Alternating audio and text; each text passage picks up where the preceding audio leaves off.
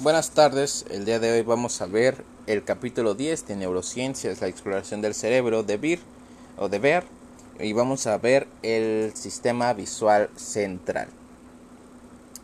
Ok. Aunque nuestro sistema visual nos aporta una imagen unificada del mundo que nos rodea, esta imagen tiene múltiples aspectos. Los objetos que vemos tienen forma y color, tienen una posición en el espacio y a veces se mueven. Para que veamos cada una de estas propiedades, las neuronas en alguna parte del sistema visual deben ser sensibles a ellas. Además, como tenemos dos ojos, realmente tenemos dos imágenes en nuestra cabeza y de alguna manera se pueden unificar. En el capítulo 9 vimos que en muchos aspectos del ojo, el ojo actúa como una cámara fotográfica, pero a partir de la retina el sistema visual restante es mucho más elaborado, más interesante y capaz de realizar muchas más cosas que cualquier cámara. Por ejemplo, vimos que la retina no simplemente transmite la información sobre los patrones de luz y oscuridad que inciden sobre ella. La retina extrae información sobre las diferencias en luminosidad y color. Existen más de 100 millones de fotorreceptores en la retina, pero solo un millón de axones salen del ojo transportando información al resto del cerebro. Lo que percibimos sobre el mundo que nos rodea, por tanto, depende de la información que extraen las células de salida de la retina y el modo en que esta información es analizada e interpretada en el resto del sistema nervioso central. El color es un buen ejemplo. No existe algo como el color en el mundo físico. Hay simplemente un espectro visible de longitudes de onda de la luz que se refleja en los objetos que nos rodean. Sin embargo, basándose en información extraída por los tres tipos de conos fotorreceptores, de onda corta, larga y mediana, nuestro cerebro sintetiza un arco iris de colores y rellena nuestro mundo con él. En este capítulo exploraremos cómo se analiza la información extraída por la retina en el sistema visual central. La vía que permite a la percepción visual consiste eh, consciente incluye el núcleo, cuerpo geniculado lateral, del tálamo y la corteza visual primaria localizada, también llamada área 17, eh, B1 o corteza estriada veremos que la información canalizada a través de esta vía cortical es procesada en paralelo por neuronas especializadas en el análisis de diferentes atributos del estímulo. La corteza estriada envía esta información a más de dos docenas de áreas corticales extraestriadas diferentes en los lóbulos occipital, temporal y parietal y muchas de gran parte de lo que y muchas de estas parecen estar especializadas en diferentes tipos de análisis. Gran parte de lo que conocemos sobre el sistema visual central se estudió primero en el gato doméstico y después en el mono rhesus, macaca mulata. El macaco, como también se le conoce, depende en gran medida de la visión para la supervivencia en su hábitat, como también les ocurre a los humanos. De hecho, las pruebas de rendimiento del sistema visual del primate muestran que, es prácticamente, que en prácticamente todos los aspectos este rivaliza con el de los seres humanos. Así pues, aunque la mayor parte de este capítulo analiza la organización del sistema visual del macaco, la mayoría de los neurocientíficos están de acuerdo en que este se aproxima mucho al del cerebro humano. Aunque la neurociencia de la visión no puede todavía explicar muchos aspectos de la percepción visual, se ha realizado un avance importante en la respuesta a una pregunta básica. ¿Cómo representan las neuronas los diferentes aspectos del mundo visual? Mediante el examen de los estímulos que provocan la respuesta de diferentes neuronas de la corteza visual y cómo surgen las propiedades de estas respuestas, empezamos a ver cómo retrata el cerebro el mundo visual que nos rodea. Disculpen. Ok. Ah, la proyección retinófuga. La vía nerviosa que sale del ojo, comenzando por el nervio óptico, se conoce frecuentemente como proyección retinófuga, del sufijo fuga proveniente del latín que se utiliza habitualmente en neuroanatomía para describir una vía que se aleja de una estructura. Así, una proyección centrífuga se aleja del centro, una proyección corticófuga se aleja de la corteza y una proyección retinófuga se aleja de la retina. Comenzamos nuestro recorrido por el sistema visual central viendo cómo la proyección retinúfaga de cada uno se dirige, de cada ojo se dirige hacia el tronco cerebral de cada lado y cómo la tarea de analizar el mundo visual inicialmente se divide entre y se organiza dentro de ciertas estructuras del tronco cerebral. Luego nos centramos en la principal rama de la proyección retinófuga que medía la recepción visual consciente nervio óptico, quiasma óptico y cintillas ópticas. Las acciones de las células ganglionares que abandonan la retina pasan a través de tres estructuras antes de hacer sinapsis en el tronco cerebral. Los componentes de esta proyección retinófaga son en orden el nervio óptico, el quiasma óptico y la cintilla óptica. Ok. Las acciones de las células ganglionares que abandonan la retina pasan a través de tres estructuras. Ajá son en orden el nervio óptico, el quiasma óptico y la cintilla óptica. Los nervios ópticos salen de los ojos derecho e izquierdo en los discos ópticos, atraviesan el tejido graso de detrás de los ojos en las órbitas y pasan a través de orificios del piso del cráneo. Los nervios ópticos de ambos ojos se combinan en el quiasma óptico, denominado así por la forma de X de la letra griega chi, que se encuentra en la base del cerebro inmediatamente anterior al lugar de donde cuelga la hipófisis. En el quiasma óptico, los axones que se originan de las retinas nasales cruzan de un lado a otro. El cruce de un haz de fibras de un lado del cerebro al otro se denomina decusación. Puesto que solo los axones que se originan en las retinas nasales se cruzan, se dice que el quiasma óptico se produce una se dice que en el quiasma óptico se produce una decusación parcial de la proyección retinófuga. Después de la decusación en el quiasma óptico, los axones de las proyecciones retinófugas forman las cintillas ópticas que se encuentran justo bajo la pía madre a lo largo de la superficie de las superficies laterales del diencéfalo.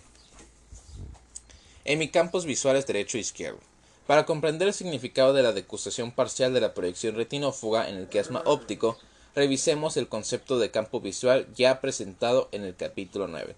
El campo visual completo es la región del espacio medida en grados de ángulo visual que se ve con ambos ojos cuando se mira al frente. Fije la mirada en un punto frente a usted. Imagine ahora una línea vertical que pasa por el punto de fijación, de forma que divide el campo visual en una mitad derecha y otra izquierda.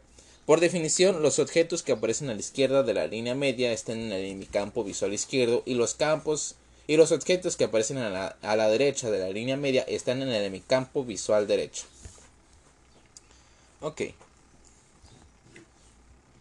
si mira al frente con los ojos abiertos y después cierra primero un ojo y luego el otro, observará que la parte central de ambos hemicampos visuales la ven ambas retinas. Esta región se denomina, eh, se denomina por tanto campo visual binocular. Observe que las imágenes. Ok, otra vez. Si mira al frente. Ok, si mira al frente con los ojos abiertos y después cierra primero un ojo y luego el otro, observará que la parte central de ambos semicampos visuales la ven ambas retinas. Esta región se denomina por tanto campo visual binocular. Observe que las imágenes de los objetos en la región binocular del hemicampo visual izquierdo se formarán en la retina nasal del ojo izquierdo y en la retina temporal del ojo derecho. Como las fibras de la región nasal de la retina izquierda se cruzan a la derecha en el quiasma óptico, toda la información sobre el hemicampo visual izquierdo se dirige al lado derecho del cerebro. Recuerde esta regla general. Las fibras del nervio óptico se cruzan en el quiasma óptico de forma que el hemicampo visual izquierdo es visto por el hemisferio derecho y el hemicampo visual derecho es visto por el hemisferio izquierdo. Hay también una decusación en el tracto piramidal descendente de modo que el lado derecho controla el movimiento del lado opuesto del cuerpo. Por razones que aún no entendemos, las decusaciones son frecuentes en el sistema motor y sensorial. Blancos de la cintilla óptica. Un pequeño número de acciones de la cintilla óptica hacen sinapsis en células del hipotálamo y otro 10% continúa más allá del tálamo e inerva el mesencéfalo pero la mayoría de ellos inervan el núcleo geniculado lateral, NGL, del tálamo dorsal. De las neuronas del núcleo, geniculado lateral surgen axones que se proyectan en la corteza visual primaria. Esta proyección del núcleo geniculado lateral en la corteza se conoce como radiación óptica. Las lesiones de cualquier punto de la proyección retinófuga, desde el ojo hasta el núcleo geniculado lateral, y de este la corteza visual producen ceguera en una parte o en la totalidad del campo visual. Por tanto, sabemos que esta vía media la percepción visual consciente. A partir de nuestro conocimiento de la forma de representación del mundo visual en la proyección retinófuga, ah, eh, de la proyección retinófuga, podemos predecir los tipos de deficiencias perceptuales que resultan de la deconstrucción de la vía visual a diferentes niveles, como podría ocurrir por una lesión traumática de la cabeza, un tumor o una interrupción del riego sanguíneo. Como se muestra en la figura 10.5, una transección del nervio óptico izquierdo provocaría solo ceguera del ojo izquierdo. Ok, una transección del nervio óptico izquierdo provocaría solo la ceguera del ojo izquierdo, pero la transección de la cintilla óptica izquierda provocaría ceguera en el campo visual derecho de ambos ojos. Una sección por la mitad del quiasma óptico afectaría solo las fibras que cruzan la línea media. Como estas fibras se originan en las porciones nasales de ambas retinas, la ceguera ocurriría en las regiones del campo visual cubiertas por las retinas nasales, esto es los campos visuales periféricos de ambos lados. Gracias a las características peculiares de las, de las, deficiencias que resultan de lesiones en diferentes lugares de la vía óptica, los neurólogos y neurooftalmólogos pueden localizar las lesiones analizando las deficiencias de los campos visuales. Blancos no talámicos de la cintilla óptica. Como hemos dicho, algunas células ganglionares de la retina envían axones para inervar otras estructuras diferentes del núcleo geniculado lateral. Las proyecciones directas. Ok, permítanme. Núcleo geniculado lateral.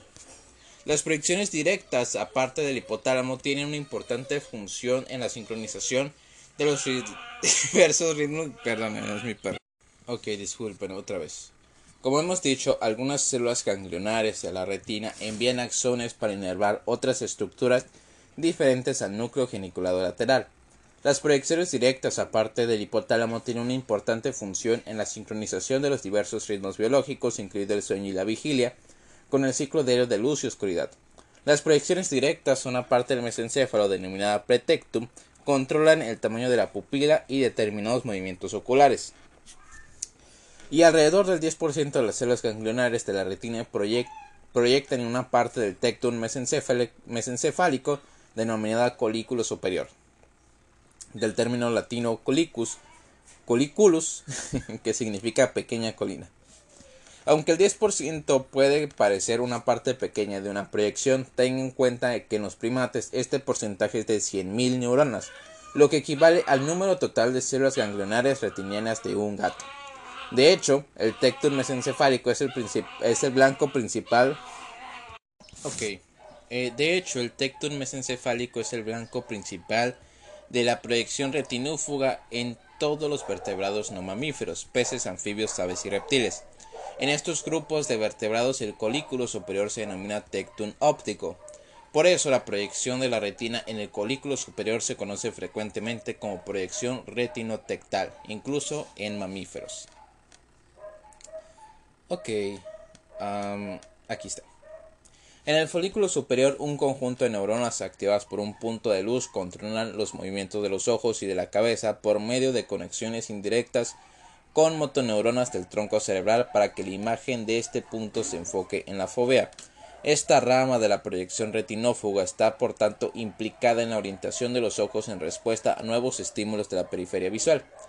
Vimos en el capítulo 9 que solo la fovea tiene una que solo la, fovea tiene una concentración de conos lo bastante densa como para una visión de alta agudeza. Por tanto, es crítico que los movimientos de los ojos muevan la fovea para examinar los objetos de nuestro entorno que nos interesan o puedan ser amenazantes. Núcleo geniculado lateral. Los núcleos geniculados lateral derecho e izquierdo localizados en el tálamo dorsal son las principales estructuras diana de, de las dos cintillas ópticas. Vistos en sección transversal, cada núcleo geniculado lateral parece estar dispuesto en seis capas de células perfectamente distinguibles. Por convención, las capas se enumeran del 1 al 6, empezando desde la capa más ventral, la capa 1. En tres dimensiones, eh, las capas del núcleo geniculado lateral están organizadas como una pila de seis panqueques, eh, uno detrás del otro. Sin embargo, los panqueques no son planos, sino que se curvan alrededor de la cintilla óptica como la articulación de la rodilla. Esta forma explica el nombre de geniculado de latín geniculatus, que significa como una pequeña rodilla. El núcleo geniculado lateral es la puerta de entrada a la corteza visual y por tanto a la percepción visual consciente. Exploremos la estructura y la función de este núcleo talámico. La segregación de la entrada, de la entrada por el ojo y por el tipo de célula ganglionar. Las neuronas del núcleo, del núcleo geniculado lateral eh, las neuronas del núcleo geniculado lateral reciben sinapsis de las células ganglionares de la retina y la mayoría de las neuronas geniculadas proyectan una acción hacia la corteza visual primaria a través de la radiación óptica. La segregación de las neuronas del núcleo geniculado lateral en capas sugiere que diferentes tipos de información de la retina se mantienen separados en este relevo sináptico y de hecho así es. Los axones de las células ganglionares de tipo M, tipo P y tipo no M no P de las dos retinas tienen, hacen sinapsis en células con de diferentes capas del núcleo geniculado lateral. Ok. Recuerde la regla previa, que el núcleo geniculado lateral derecho recibe información sobre el campo visual izquierdo. El campo visual izquierdo lo ven tanto la retina nasal izquierda como la retina temporal derecha. En el núcleo geniculado lateral, las entradas de, las, de los dos ojos se mantienen separadas.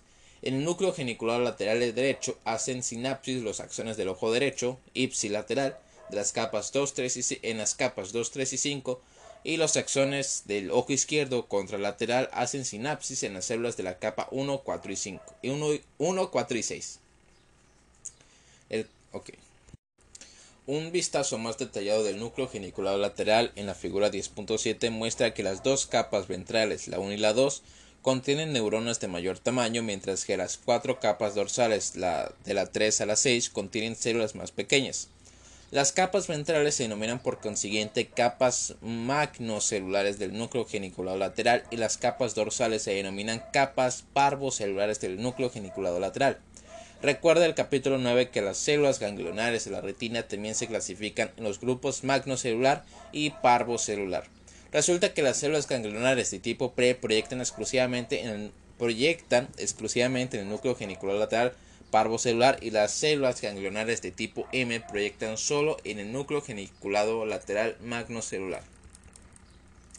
Además de las neuronas de las seis capas principales del núcleo geniculado lateral, más adelante se descubrió que existen numerosas neuronas diminutas situadas inmediatamente ventrales a cada capa.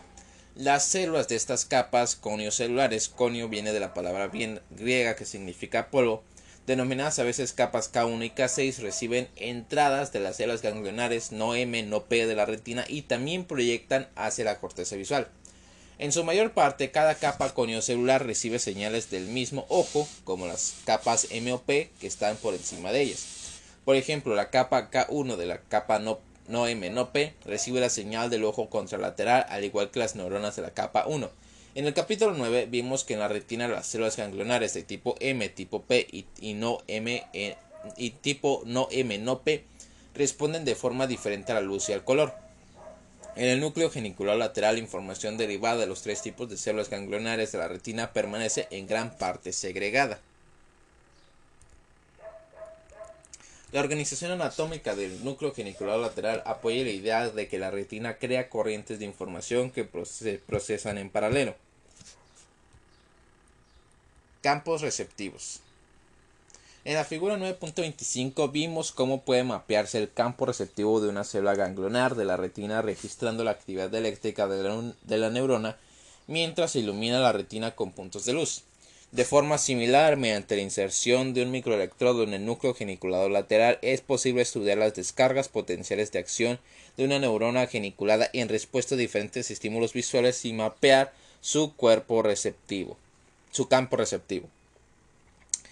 La sorprendente conclusión de este tipo de estudios es que los campos receptivos visuales de las neuronas del núcleo genicular lateral son casi idénticas a los de, los, a, los de las células ganglionares que las inervan. Por ejemplo, las neuronas magnocelulares del núcleo genicular lateral tienen campos receptivos centro-periferia relativamente grandes, responden a la estimulación de los centros de sus campos receptivos con salves de potenciales de acción transitorias y son insensibles a diferencias de longitud de onda. Por tanto, se parecen a las células ganglionares de tipo M.